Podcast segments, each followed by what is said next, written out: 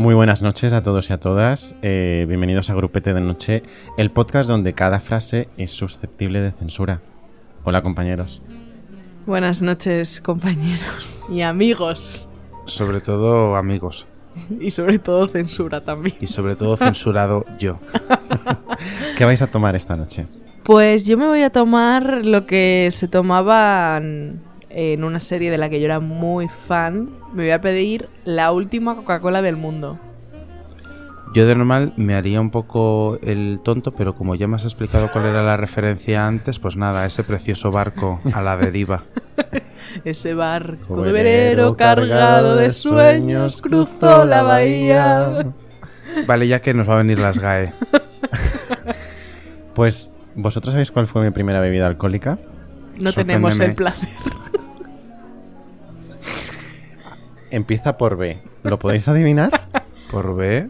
Un Valentine's. Ah, es que soy analfabeta, perdón. Pensaba que era con V. De Valentín, el perro de Vicenta, digo. Pues yo me pido el Valentine's y que entre Conchita, ¿no? Que entre Conchita siempre, que esta es su casa. Dentro intro. Andrea, fíjate tú qué sorpresa, que me han vuelto a dar plantón. Mira, igual lo que necesito es un grupete. Uy, pues yo esto no me lo como sola. Espera. Dani, baja, que la nena está fatality. Tenemos que hacer grupete hoy. Mira que sois, ¿eh? Pero vamos, que yo esto no me lo pierdo. Cojo un vino y en un momento estoy ahí. Oye, ¿y si lo hacemos podcast? Ay, mira, sí un podcast, que no lo ha hecho nadie. Pues mirad, ¿sabéis lo que os digo? Que si las nenas quieren podcast, hacemos un podcast. ¡Dale, Conchita! Grupete de Noche, con Andrea Montero, Dani Blázquez y Alberto García. Y ya estamos aquí, que como siempre me censuran, no me dejan decir ni lo que me voy a beber. Pues mira, como no me lo habéis preguntado, ya que no me lo habéis preguntado, os voy a decir que yo lo que me voy a beber era esa preciosa bebida azucarada que anunciaba Britney Spears al son de The Joy of Pepsi. Luego me la metes, Dani, la canción, digo.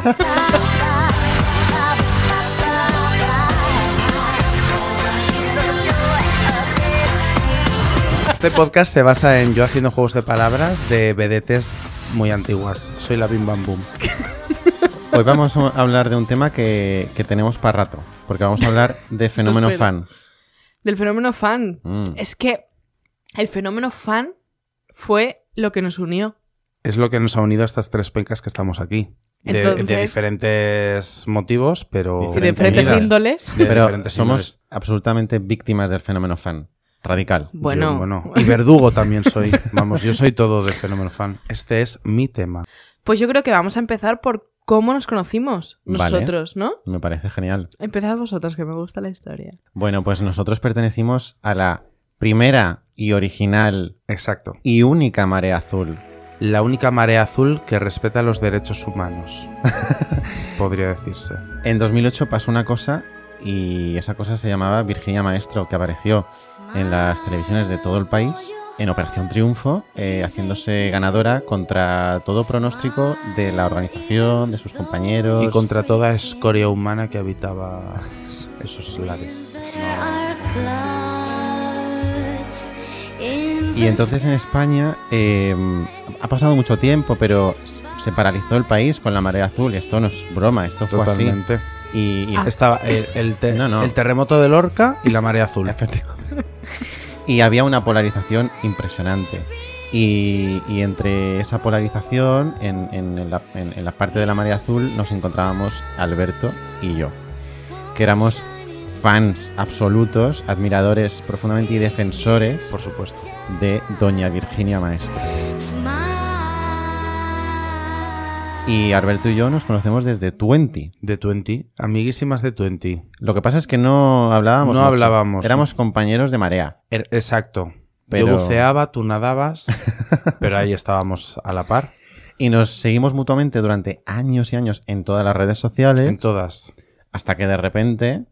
eh, yo, Pero yo quiero, Sí. yo quiero andar en ese Ella quiere, ella quiere ahondar. yo también quiero andar.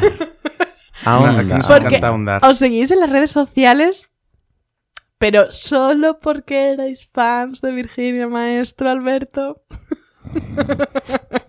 Contesta, Alberto. Ya, ya. Hombre, si me dejáis, lo hago. A ver, yo, no- o sea, nos seguíamos de que éramos fans de Virginia. Que luego, aparte, en aquel entonces, claro, pues yo tenía 12, 13, pues a lo mejor yo tenía un poco de crash con este chiquito que tengo yo aquí enfrente, eh, compañero de marea. Pero vamos, Fíjate. que igualmente era una persona que me caía bien, no solo por a lo que vas. No, claro, Es pero Virginia bueno. que une mucho. Virginia une mucho. Un Ya. besazo a todos esos fans de Virginia con los que yo me llevaba hace 15 años y no sé absolutamente nada de ellos hoy en día. Eso es otro coco, ¿eh? Las amistades Claro, es que es un coco que tenemos que partir con, lo- después. con las que ibas a las, a las entradas de los hoteles. Si queréis, luego desarrollamos un poquito etapa Virginia Maestro María Azul, pero vamos a, mm, hablar de cómo os conocisteis vosotros, ¿no? ¿Qué os une a vosotros? Uf, nos une, y lo voy a decir, lo voy a decir como la jefa de prensa que soy. Nos une la mayor boy band de la historia de este país. Aurin, un fuerte aplauso. ¡Bravo!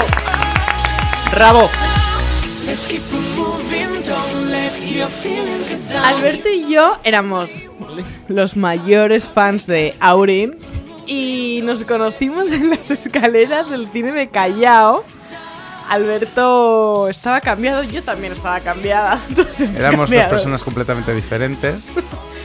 Se ha virado la vida. Eh, y entonces eh, yo había quedado con una amiga, fan de Aurin, no sé qué, vino Alberto. La verdad que tuvimos un flechazo de Pues amistad. sí, eh, pero por vamos que se puede decir el nombre de, la ami- de la amiga Natalia. porque eh, Natalia, que de hecho, bueno, no es hoy, hoy cuando lo estéis escuchando, pero hoy que sepas que es el cumpleaños de Natalia. ¡Felicidades, Natalia! ¡Un besazo! Tenía pendiente escribirte. ¡Bravo, Natalia! Pues eso, nos conocimos, nos presentó Natalia y yo tuve un flechazo absoluto con, con Alberto. Suele Y pasar. A partir de ahí vivimos juntos. ¿Qué ¿Y qué tiempos? Vivimos juntos y hemos ido a conciertos de Conchita, conciertos de Aurin, a todo. A todo. Una vida. Y la amistad de Alberto y yo surge profundamente y de Más verdad lo que es la amistad, La no amist- conocernos. la amistad real. amistad. a través de que yo me hago amigo de Andrea. Exacto. Claro. Tú y yo no somos amigos porque sí. O sea, no tenemos que ver con el fenómeno fan. Bueno, nosotros nos empezamos a seguir por Twitter por interés. Vamos a, ¿no? Vamos a hablar claro. Por interés. Tú trabajabas en Yo, como ya he dicho en varios programas, soy una persona interesada, Sí. mm, falsa. O sea, yo me muevo por el interés. Exacto.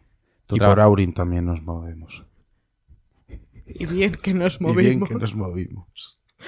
Tú trabajabas en el ente público, yo en Fórmula TV, y, y dijimos, mira qué bien me viene este contacto. Y fíjate ahora, compañero. yo por lo que sé lo pensé también de ti, ¿no? Bueno, Eso ha estado un poquito feo, ¿eh? Cuidadito con Dani. Muchas gracias, productora Voz de la Conciencia, porque... la eh, voz de es la que conciencia, camarera y Lo que ella quiera. pelota no me de extraña Dani. que haya tanto paro en España, se lo hace ella todo aquí. Yo quiero dejar de ser el puching ball del podcast. A ser posible. Y yo quiero ser rica, pero todo no se puede. en Y esta me vida. gustaría que nos fijásemos al tema del que venimos a Sí. hablar también. Yo os quiero preguntar cuál fue vuestro primer fenómeno fan. El primero que recordáis de vuestra vida. Mi primer fenómeno fan fue que además le vi en persona y me acuerdo que esa sensación no la olvidaré jamás. Zac Efron. Uf, Sí, ¿Lo viste en persona? Sí, sí, sí, sí. Madre sí. mía. Yo, claro, o sea, es que fue mi madre la que me introdujo en esto.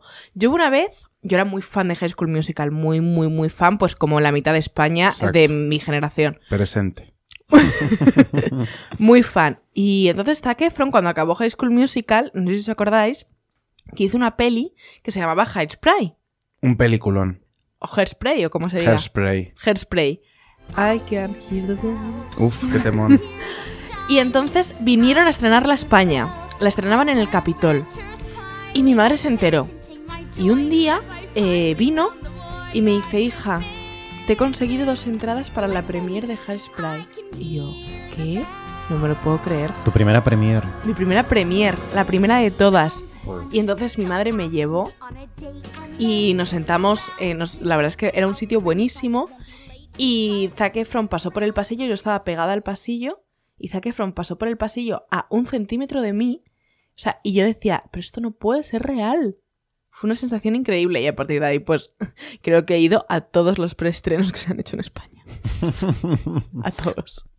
¿Y tu primer fenómeno fan, Alberto? Claro, es que lo mío es un poco como más complicado de explicar porque yo, o sea, creo que eh, nada más salí yo de donde salí, o sea, de nacer. Tú naciste con un disco de Britney en la mano. Sí, total. Y, y- y con una camiseta de las Spice Girls puesta. Entonces, claro, es un poco complicado porque así como experiencia súper fenómeno fan de, de, de como esto que acaba de comentar Andrea, pues no sé si podría recordar la primera, pero es que yo desde pequeño, rollo, pues la obsesión. eh, mm, una anécdota que contaba mi padre era que yo cuando era pequeño eh, era como que no comía. Es un poco ahora con la depresión, pero cuando era pequeño. Que no comía, no comía.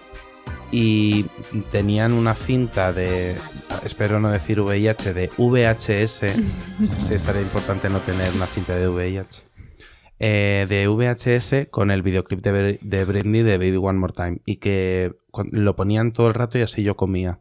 Anda, Pues fíjate. fíjate tú. Es Pues que se ve que. Y luego, pues claro, durante toda la adolescencia no lo paré de ver, así me puse.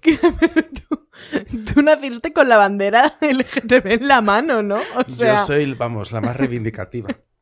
Pues mi, mi primer fenómeno fan, eh, yo pensaba que era Virginia, o sea, así como grande y fuerte y de seguir y de estar pendiente y de ir a los conciertos y de tal, realmente fue Virginia. Pero preparando este podcast, que está muy reproducido, muchas reuniones, mucha escaleta, esto la gente lo ¿vas a hacer el mismo chiste en todos Sí, los capítulos? en todos Ah, los vale, capítulos, Vale, vale. si No, usted me lo por- Era por permite. saber. Y porque claro, hoy estamos guerreras, ¿no? bueno, sigo con lo mío. Mi primer fenómeno fan, ¿sabes cuál creo que fue? ¿Cuál? No hace falta que me grites. Betty la fea. Se dice de mí, se dice que soy fea. Yo era súper fan de Betty la Fea, pero es que luego eh, me subí al carro de Yo Soy Bea, que era de aquí de, de España. ¿Alguien se acuerda de la canción? Pobre muchacha cuando cuando, llega a la oficina. Ay, que se pone nerviosita perdida. Pues escuchadme, yo era tan fan de Yo Soy Bea que yo eh, estaba eh, dado de alta en un foro, en el foro oficial de España de Yo Soy Bea. Y yo, yo tenía insignias, insignias en el foro, porque yo no paraba de escribir en, eh, en el foro. Y yo buscaba dónde se rodaba el- la serie, cómo era el plató, Es fotos. He sido leída. No, tomas falsas, making of, todo. Y sabéis que, yo no sé, no me acuerdo ahora mismo, pero había como una especie de, de empresa, o, sea, de, de esto audiovisual como Movistar, esto que hay ahora, había una que emitía los capítulos como con un mes de antelación. Y eh, el fenómeno fan de Yo Soy Bea fue tan fuerte también que se subían eh, con, con anterioridad a la red, a la red, os- a la, a la red oscura, o sea, a, la- a lo pirata. Y yo descubrí el lugar donde estaban esos capítulos y yo me veía los capítulos antes que toda España. Eh, Siempre ha sido una chica de primicias. sea- Está Lidia Lozano y estás tú. O sea, el nivel de fan de Yo Soy Bea. Sí, señor. Hostia, pero es que lo que me has contado de las insignias, de los foros, de tal, a mí me ha recordado a, a merchant de fans, ¿no? Mm. Pues todos tenemos muchísimo merchandising, ¿Qué me vas obviamente, a contar? porque estamos aquí hablando de fenómeno fan, fenómeno fan. Pero ¿qué es, o sea, qué es lo más raro que habéis comprado de algo que seáis muy fans? Madre mía, hija, como te haga la lista del Wallapop, te quedas loca. Bueno, Alberto sé que tiene mucho, pero yo, por ejemplo, tengo algo en concreto. A ver, lo mío no es muy, muy raro, pero compré una gorra feísima y de malísima calidad que ponía aquí arriba marea azul y la gorra era Madre negra. mía. La Esto te lo ven ahora, te lo ve ahora Carlota Corredera y te lo prende Me- fuego. me corta el cuello. La gorra era negra eh, y el texto era plateado. ¿Y el azul? El azul no, no, no había. Eh, me costó como 20 euros, una cosa, una barbaridad de esas. La sigo teniendo. Y luego, ¿sabéis lo que hacía? Porque la marea azul, esto hay que contarlo, hay gente que no lo sabe, la marea azul... Vamos a, vamos a es- recordar que la es marea azul Fenómeno no es fan, que seamos... dos puntos, Virginia Laguat, ¿no? Un poquito sí. No, Vale, vale. pero o sea, en dos puntos no, No. pero es lo que nos unió y es mi mayor fenómeno fan, pero eh, la marea azul original no fue la de Virginia. Fue la de Fernando Alonso cuando estaba en Renault. Perdón. Mira, Es que no hablo hetero. yo es que no hablo de los exes de Raquel del Rosario. Pues es que yo, yo, yo antes hablaba hetero, luego lo perdí. Pero antes hablaba de... Y yo era súper forofo de la Fórmula 1, aquí donde me... Por favor, es una caja de sorpresas. Y yo tenía como una gorra de Fernando Alonso. ¿Dónde está la voz de la conciencia cuando se la necesita? Es que no quiero hablar, pero esto me ha hecho replantearme a mi favorito. Oye, por favor, pero que esa etapa la ha pasado, lo prometo, ¿eh? Eh, no me representa. No, pero yo tenía una gorra de Fernando Alonso, una camiseta de Fernando Alonso, una bandera con la cara de Fernando Alonso.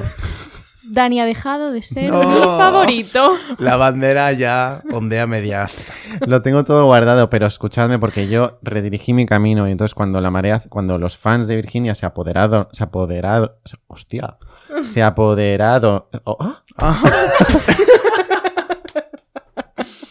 hasta que no lo diga no no no acabo. Apoderaron, apoderar, bueno es igual. Voy a pasar página. Como los fans de Virginia dijeron, ahora nosotros somos la marea azul, que es un poco la definición de la palabra que estoy intentando decir, y yo había pertenecido a la primera marea azul de verdad, pues yo cogí la camiseta de Fernando Alonso, ¿Y la quemaste? no escribí eh, salvar Virginia al 5557. ¡Toma! Salvar Virginia al 5557, porque claro, cada semana... Todo, bueno, yo me gasté más dinero en eso que, que en educación. Eso me queda. Luego que no tenemos títulos. Tengo el título. Eh, bueno.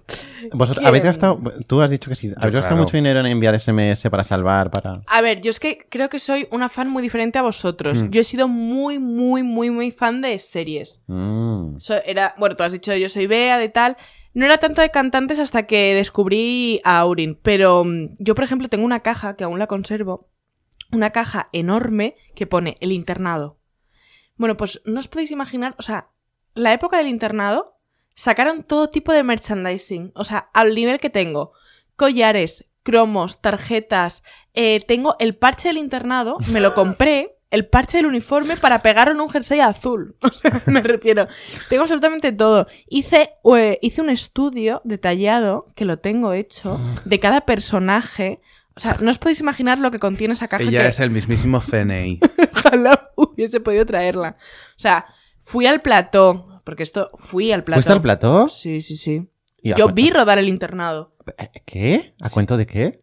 Pues mi amiga Eire, em, que es mi mejor amiga, su tío era el guionista. Y yo, yo esto me enteré con el tiempo. Me acabo de enterar ahora Sí, mismo. sí, era el guionista del internado. Y entonces un día Pues, me dice... Tuvo días más lucidos que otros. Hubo días mejores y peores. Con el internado no te metas. porque- Absolutamente nada me voy a meter. ¿Me dejáis terminar la historia? Pues sí. Entonces un día Eire viene y me dice, Andrea, que me ha dicho mi tío Asier que podemos ir al, al plató del internado. O sea, soy una persona que tiene el tatuaje de Géminis en la cintura tatuado. Tú puedes imaginarte yo ese día en el colegio. Yo fui al plató, o sea, me derrumbé, Ana de Armas me dijo hola, John González terminó la escena y me dio dos besos y me dijo, hola encantado, me llamo John González. Y yo, se me cayeron hasta los pendientes al suelo. Martín Rivas, estaba allí todo, Dios, encima grababa a todo el mundo. Y diciendo, pero, pero esto es más grande que lo de Fátima. Total, que todo el colegio se enteró de que íbamos al plató del internado. Mm. Y nos pidieron autógrafos. Mm. Y llevabas una lista, prácticamente. Yo dije, voy a pedir- yo voy a perder el tiempo en pedir autógrafos a la gente. Le dije, ir, espérate, guarda la lista.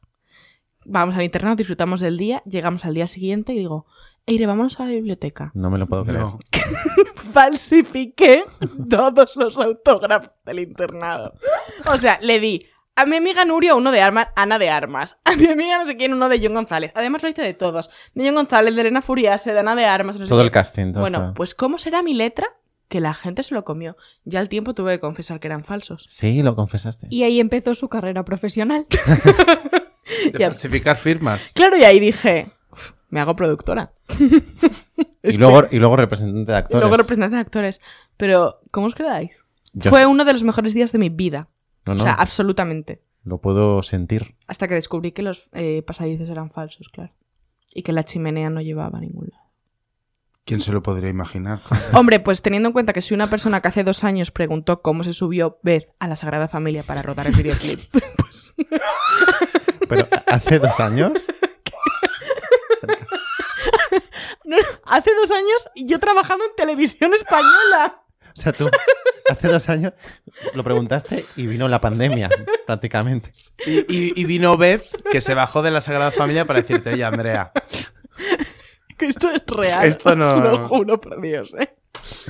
Ay, la madre que te Así que sí, me decepcioné cuando vi que la chimenea no daba los posadizos. Vale, pues para continuar con esta, con esta fase de vergüenza ajena absoluta, eh, ¿cuál sería la mayor locura que habéis hecho, tipo fan loca, fans del aeropuerto de Take That? Hostia. Hombre, yo, yo a tanto no llego. ¡Que vienen para arriba! ¡Que vienen para abajo! Yo a tanto no llego, pero yo me vi involucrado en un fenómeno fan que a mí no me pertenecía, que era eh, fenómeno fan Dani Martín. Y entonces eh, acompañé a, mm, a un... Es que me meto a Dani Martín por el culo. La voz de la conciencia también se lo mete por el culo. Y tu compañera también, ya que estamos. Por meterse por cosas por el culo que no quede, claro. Pues para vosotras tres, porque, bueno, el caso es que eh, acompañé a unas amigas que eran súper fans. eh, el concierto era en Sanlúcar y querían pasar la noche de antes en, eh, en la cola. Entonces dije, pues vaya que vamos. Y, en- lo bien que queda decir que nos vamos a la cola de Dani Martín. claro. Total, que llegamos y había como dos o tres grupos ya esperando desde hacía tres días. Llevaban tres días en la calle durmiendo sin ducharse.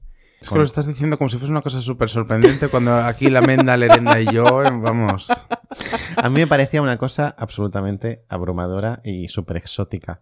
Y entonces allá que yo me fui con mi, con mi saco de dormir, me apuntaron en la mano el número 3, porque éramos el grupo 3, para que pudiésemos ir al baño y tal, y luego volver a nuestro sitio y Un reclamar. bonito detalle, claro. Sí, que esto es maravilloso porque el número en la mano ya ves todo. Pero bueno, y dormimos en la calle, en un saco de dormir, y al día siguiente pasamos todo el día en la calle, en la cola, pasé 24 horas en la cola, y luego entramos al concierto, por supuesto, primera fila. Pero a mí era un fenómeno fan del que yo no me sentía para nada partícipe, pero me pareció súper divertido, ¿eh? Es que es divertido. Es divertidísimo. siento, Es pero- muy divertido. Pero es que yo la mayor locura que he hecho como fan es gastarme 300 euros en My Paurin. My Camp Aurin. Es que Sueño, no. sueño frustrado. O sea, 300 pavos por dos días.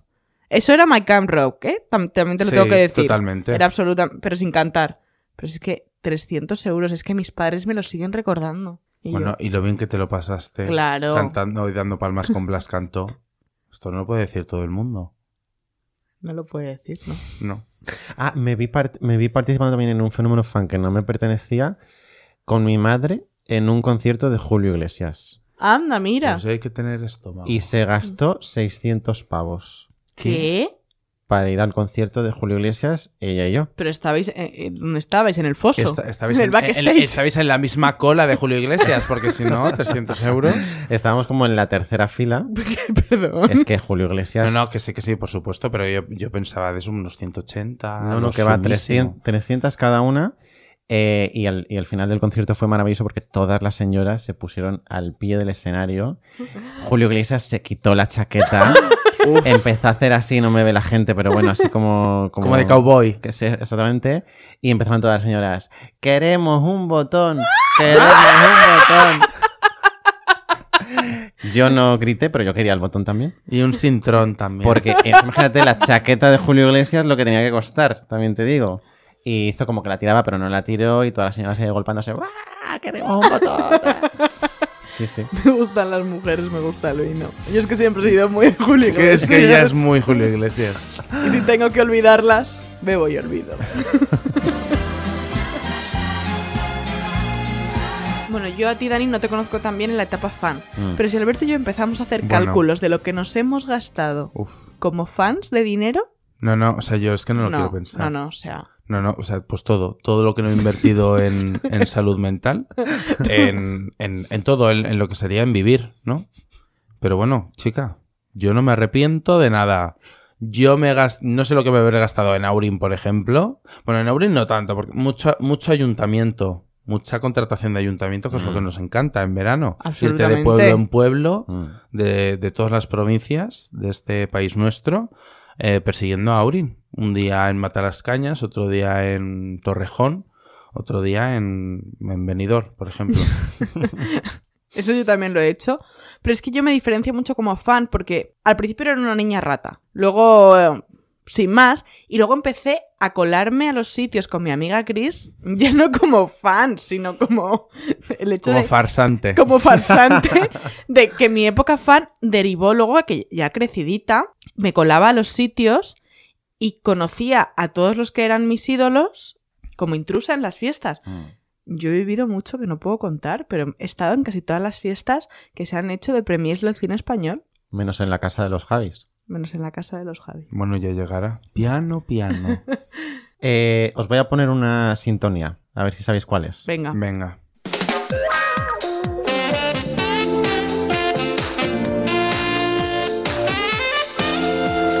¡Hombre! Programón. El Pa' diario el de chulo. Patricia.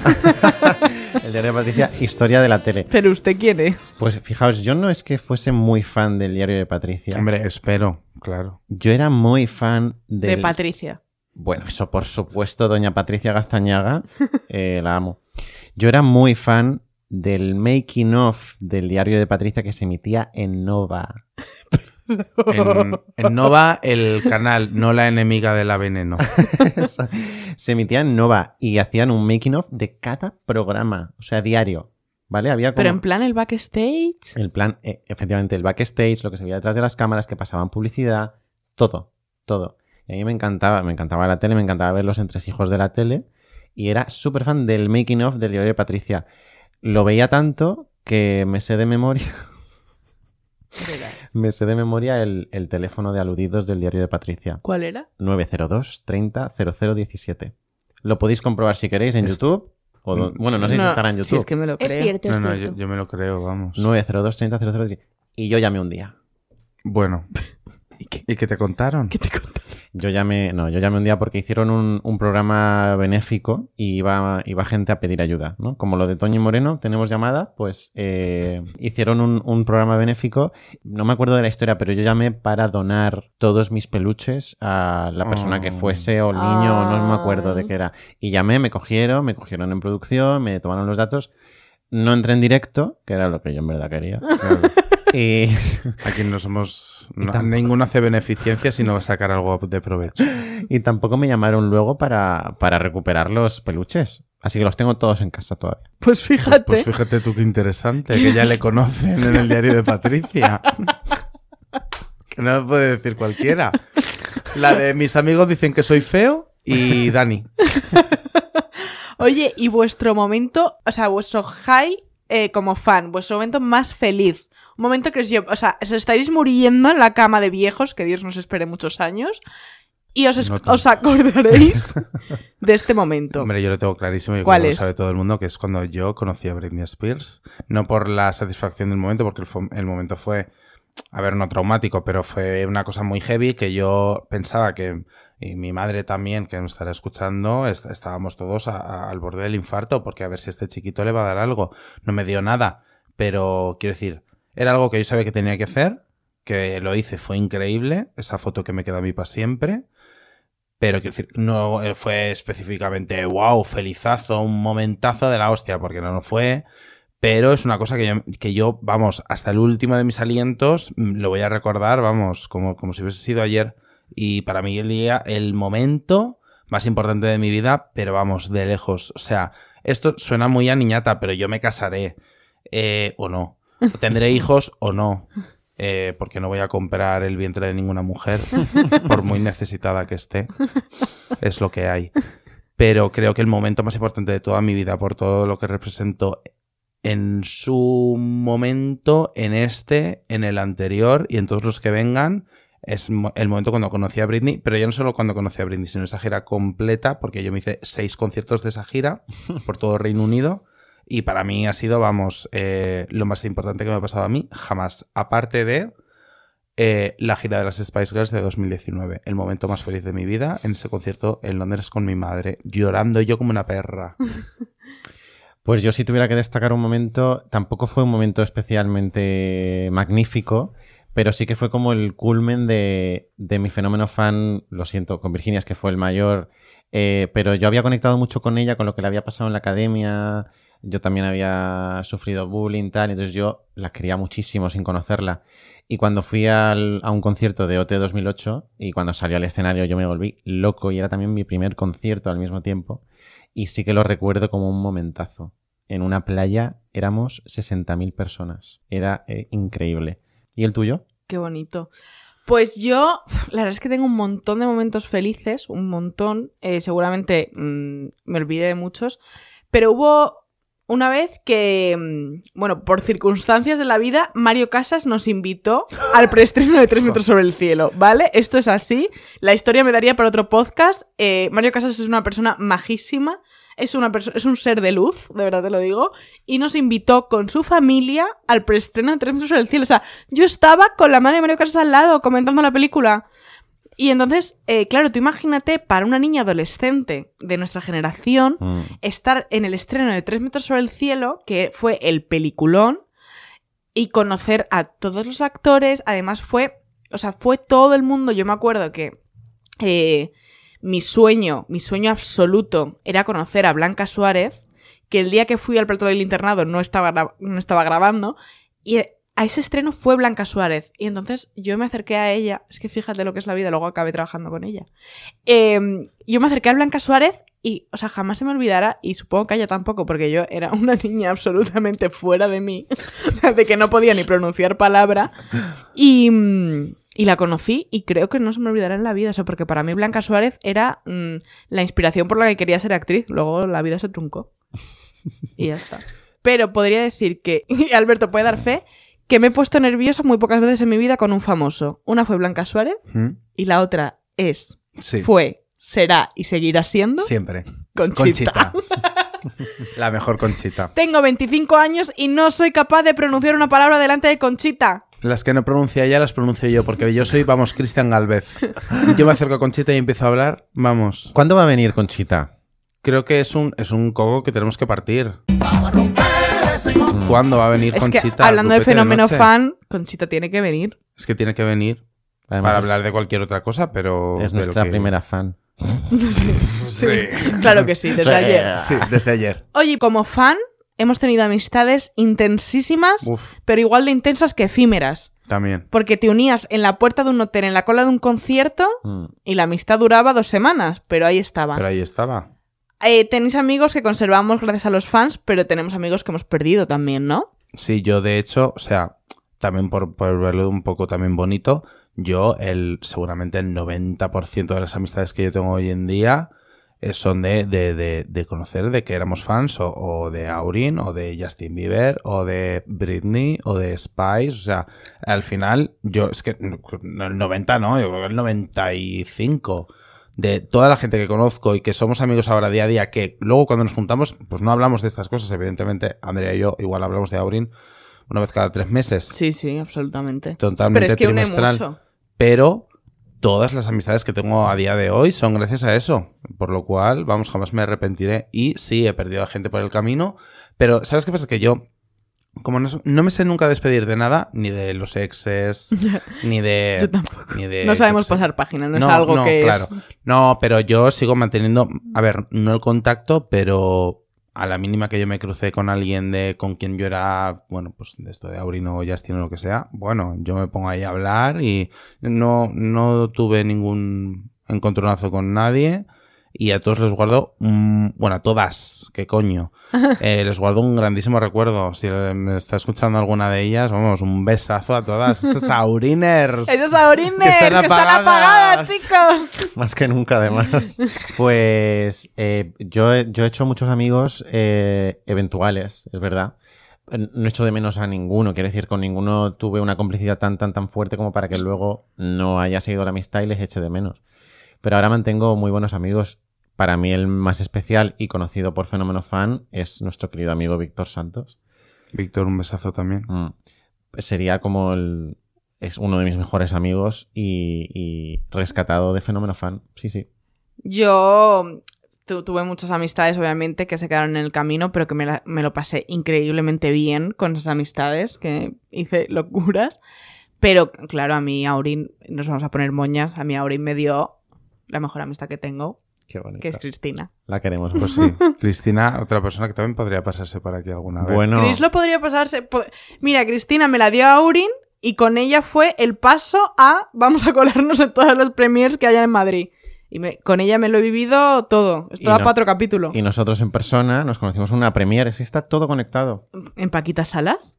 Es que, que podría- Cristina y yo llegamos borrachas y te dijimos, nos vamos a colar a la fiesta. Mm. Luego ya. Luego no, pero estuvimos en a la punto. puerta. Es que Cristina y yo había pocas fiestas en las que no consiguiésemos entrar. Mm.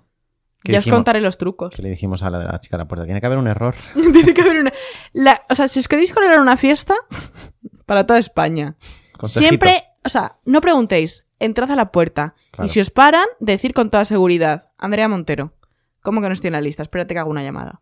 Eso fue lo que hicimos y nos fuimos. Ahí no nos funcionó, pero suele funcionar. Pues chicos, ha sido un podcast maravilloso, muy nostálgico. Pues sí. eh, un capítulo y me ha encantado rememorar eh, estos fenómenos fans. ¿Habrá fenómeno fan de Grupete de Noche? Sí, estoy completamente seguro. Estoy completamente segura de que sí. Desde ayer. Tengo un sueño, ¿Cuál? lo voy a contar. Cuenta el sueño.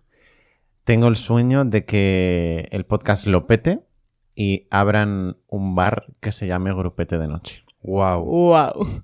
Y Sería- las bebidas sean. Es que luego no tengo sé, otro sueño un poco menos ambicioso por si este no sale bien, que es que al menos Seguramente. en la carta haya una bebida que se llame Grupete de Noche.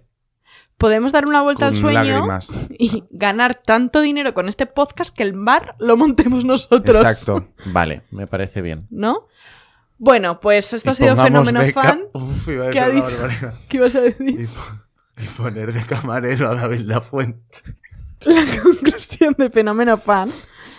Es que yo he sido muy fan, ya lo soy menos, pero la vida me ha regalado algo muy bonito. O sea, puede parecer ce- decepcionante, pero a mí me ha parecido muy bonito. Y como fans, yo creo que también nos pasa un poco a los tres. Que es, eh, bueno, yo ahora soy representante de actores, pero si no lo fuese, no sé. He conseguido desmitificar a los mitos que tenía. Ujú. Y em, lejos de parecer decepcionante, creo que es muy bonito. Y es mi conclusión sobre Fenómeno Fan, que creo que el círculo se ha cerrado. Pues yo sí que diría que, ya que sí que lo digo completamente en serio, que hay que enorgullecerse de lo que hemos sido, Sí, que somos muy fans y siempre lo vamos a ser.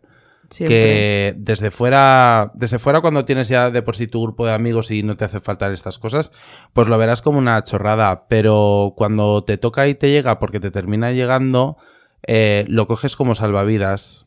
Y cuando te- realmente estas frases de mm, que a mí siempre me hace muchísima gracia de joder con Justin Bieber ha salvado más vidas que la penicilina. Pues si lo has visto es porque es, ¿no?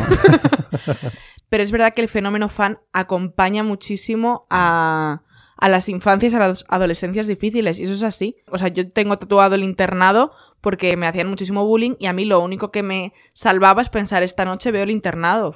Fíjate, Mm. ¿no? Qué tontería. Pero creo que eso nos ha pasado a Sí. todos como fans. Te aferras al, al referente. Claro. Y- ¿Qué voy a decir yo de una persona que iba a primero y segundo de la ESO con una camiseta de Britney Spears? Pues te puedes imaginar el cachondeíto. Pues sí, pero era mi referente de poder. Y luego yo llegaba a mi casa y me ponía Stronger Than Yesterday. Y decía, sois unas bandas de desgraciadas. Y Britney es millonaria y tú seguramente termines viviendo en el cajero de un Bankia. Besitos. Muy buenas noches y, nunca os olvidéis de salvar Virginia al 5557. Venga, if your love keeps burning, don't give up my game. Oh, oh, don't give up my game. A tomar por culo.